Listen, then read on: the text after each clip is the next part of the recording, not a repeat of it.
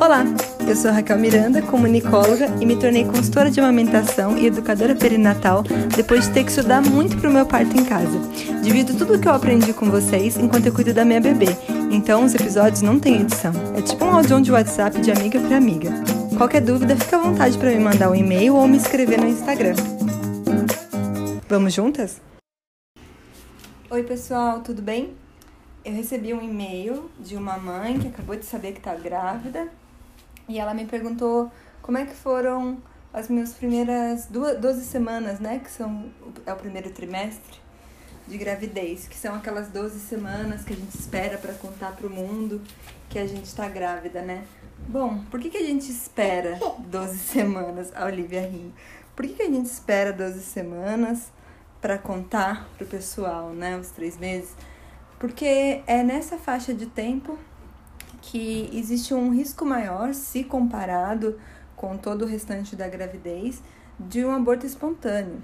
Mas ainda assim é que eu sempre falo, né? O risco é em torno de 15%, 20% no máximo, dentro desses três meses. E depois, com, quanto mais avançada a gestação, menor o risco de perder o bebê. Então, isso traz muitos medos pra gente, né? A gente sempre acha que a gente vai ser premiada, né? E eu acho que isso, por uma linha budista diz muito sobre o nosso ego, né? Tipo, a gente acha que a gente vai ser é, esses 20%, a gente vai ser os, sei lá, 1% que o bebê vai nascer com alguma coisa e algo terrível vai acontecer, porque a gente sempre tem uma história terrível da prima da vizinha que aconteceu, né? Então, é inevitável, eu acho, ter, ter medos. Eu tive muitos e olha que eu tava muito bem amparada por uma equipe muito boa, cheia de informação científica, mas ainda assim, né? O nosso ego domina a gente, a gente acha que tudo vai acontecer com a gente. E, e eu tento focar no restante que dá para dar certo, né? Essa é a minha técnica de sempre, assim, de tudo. É, todos os riscos eh, de gestação, de parto, de amamentação, depois que o bebê nasce. Se você vê os riscos para alguma coisa dar errado, são baixos, né? Tem aquela frase que eu amo, que é a regra da natureza é a vida. É para rolar, é para dar certo, senão não vai para frente mesmo, né? Senão como espécies a, a gente já era.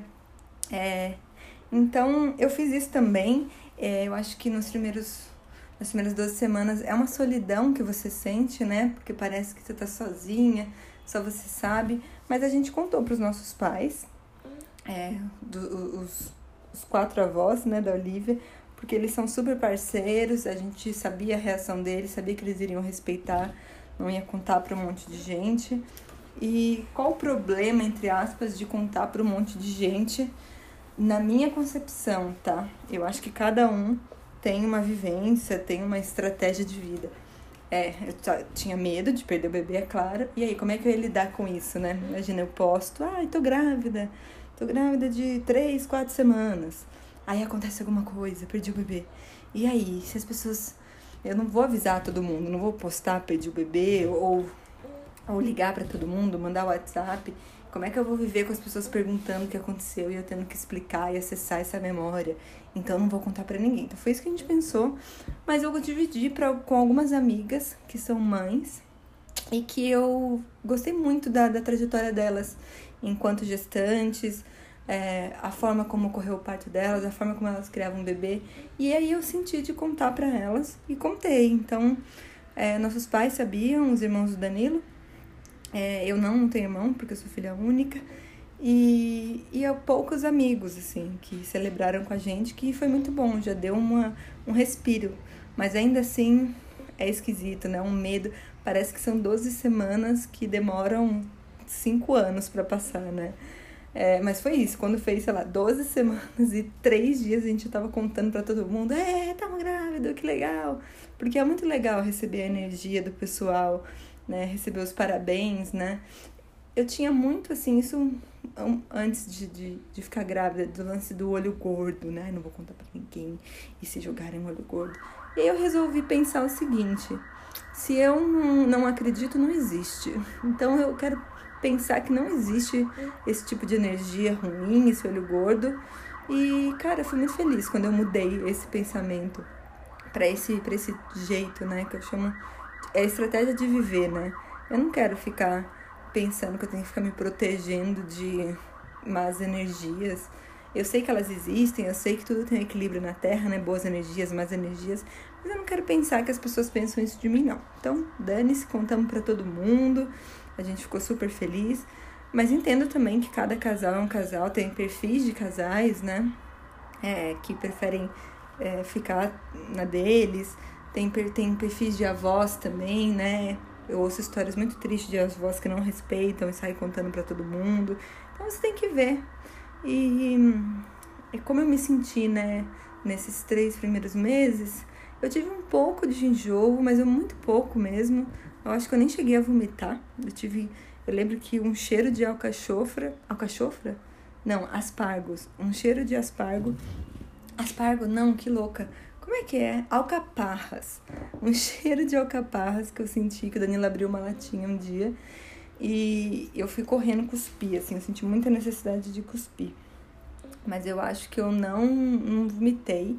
Mas quando eu senti um pouquinho de mal-estar pela manhã, é, um certo enjoo, assim, de leve, eu comia uma bolacha de água e sal. E coisas cítricas me ajudaram, assim, tipo um suquinho de laranja. E, e passou, assim, depois das três primeiras, três primeiros meses, assim, lá pela décima quarta semana Passou, eu tive muito sono, eu fiquei muito sonolenta. É, a minha sorte é que eu tinha onde dormir, assim, na hora do almoço no trabalho, então eu dava uma fugida, comia muito rápido e, e dava uma fugida para tirar uns cochilos, assim. Mas tudo isso passou, assim, na virada do, do, dos três meses, assim, então, que é o esperado, tá? É o esperado. E eu as, as, recomendações que eu recebia da minha equipe eram tipo assim, Raquel, fica tranquila, isso é para acontecer, aquilo é para acontecer. O seu corpo está se rearranjando, né, para receber um bebê. Os órgãos estão se movimentando ali dentro. É, algum incômodo vai dar, não tem como, acho que passar ileso, né? A gente ouve algumas histórias, mas não são a maioria. Assim, ah, não senti absolutamente nada. É, tem alguma coisinha aqui ali, porque pô, é uma mudança muito intensa, né, no seu corpo. É, começa a tal da lactogênese 1, que é o corpo começando a se preparar para amamentar esse bebê, os órgãos se preparando, você gera um novo órgão, né, que é a placenta. Você cria um novo órgão para aquela gestação. Então, pô, alguma coisa vai acontecer ali. É, mas eu acho que o que pode ser uma boa aliada é, nessa fase é a sua alimentação, que foi a minha também. Eu acho que a alimentação é, dita muita coisa, né? Nosso estado de espírito, é, a nossa disposição. Então, eu procurei comer muito bem, inclusive eu carrego até hoje assim os meus hábitos, novos hábitos alimentares que eu adquiri, que eu adquiri, mas eu também não me privava, assim, eu fiquei com muito desejo de McDonald's.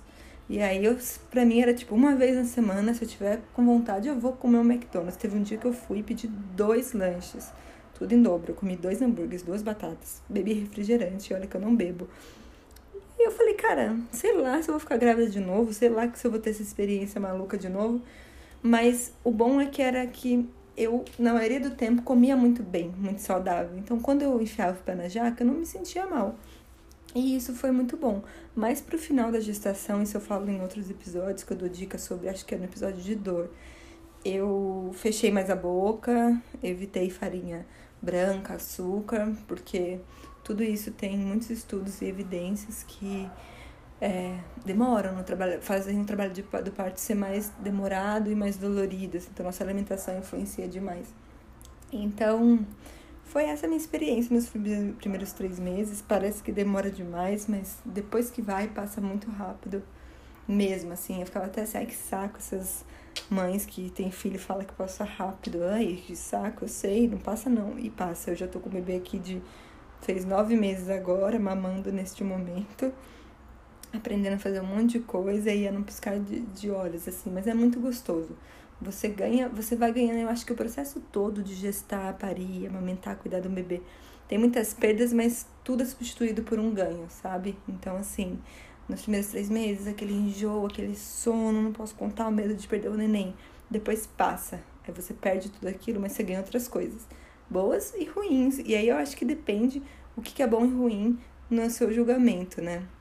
É, é a mesma coisa com o bebê, né? Tipo, às vezes eu falo pro Danilo que saudade do meu recém-nascido, que só dormia e ficava olhando pro teto. Você colocava ali, ali ela ficava. Agora você coloca ela ali, ela sai engatinhando, quer brincar, quer ver tudo. Mas é isso, eu perdi o recém-nascido, mas eu tô ganhando um bebê muito esperto, muito inteligente. É, a saudade vai ficando, mas a gente vai substituindo por outras memórias. Eu acho que o importante é estar sempre presente, com a cabeça no agora, no momento. É, e aí passa rápido, rápido. Então foquem nisso. Acho que falta, foquem no autocuidado nos primeiros três meses. Mimem vocês mesmas, assim, sabe? É, é, um banho relaxante. É, tomem um chazinho muito bom. Tentem focar no presente. Aproveite para planejar as coisas do bebê. Isso era uma coisa que me paralisava um pouco. Eu tinha que tomar cuidado, sabe? Eu ficava, ah, eu não quero ver quartinho não, porque e se eu perder o bebê? Aí eu vou ter o quartinho. Falei, não, eu acho que o nosso corpo é, ele é uma mistura de tudo que a gente pensa, né? Os nossos sentimentos formam a química do nosso corpo. Então, eu quero pensar que tudo vai dar certo, eu quero pensar que eu vou ter esse bebê. E como é que eu faço isso? É, vivendo isso, né? Aquele lance de a, a sua imaginação, tudo que você pensa, reflete demais né? Se você vai ter uma azia, né, no intestino, se você vai ter dor de cabeça. Então eu resolvi, tipo, tá, eu vou ter esse bebê e pronto, nada de mal vai acontecer.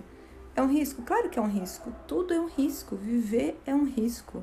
Não existe zero risco na vida. Você pode sair e, e, e ser atropelado. Mas qual é o risco disso acontecer? Eu acho que a gente tem que ser muito inteligente e jogar com a matemática, né? E jogar com a ciência. Então, eu falei, para de ficar olhando os 20% do aborto espontâneo e vamos olhar os 80%. Vai dar tudo certo. Eu sou uma pessoa saudável, eu tô afim de ter esse bebê, estou super privilegiada no meu relacionamento, na, em tudo, né? Na minha saúde, tenho um trabalho legal, tenho uma família legal, vai dar tudo certo. Então, aqui estamos. É, então, a minha dica é essa: momento presente, cuide de você, foque no positivo e vai dar tudo certo. Já deu. Qualquer coisa estou aqui, pode me escrever um e-mail, pode me mandar uma mensagem no Instagram, o que for melhor para você. E até a próxima.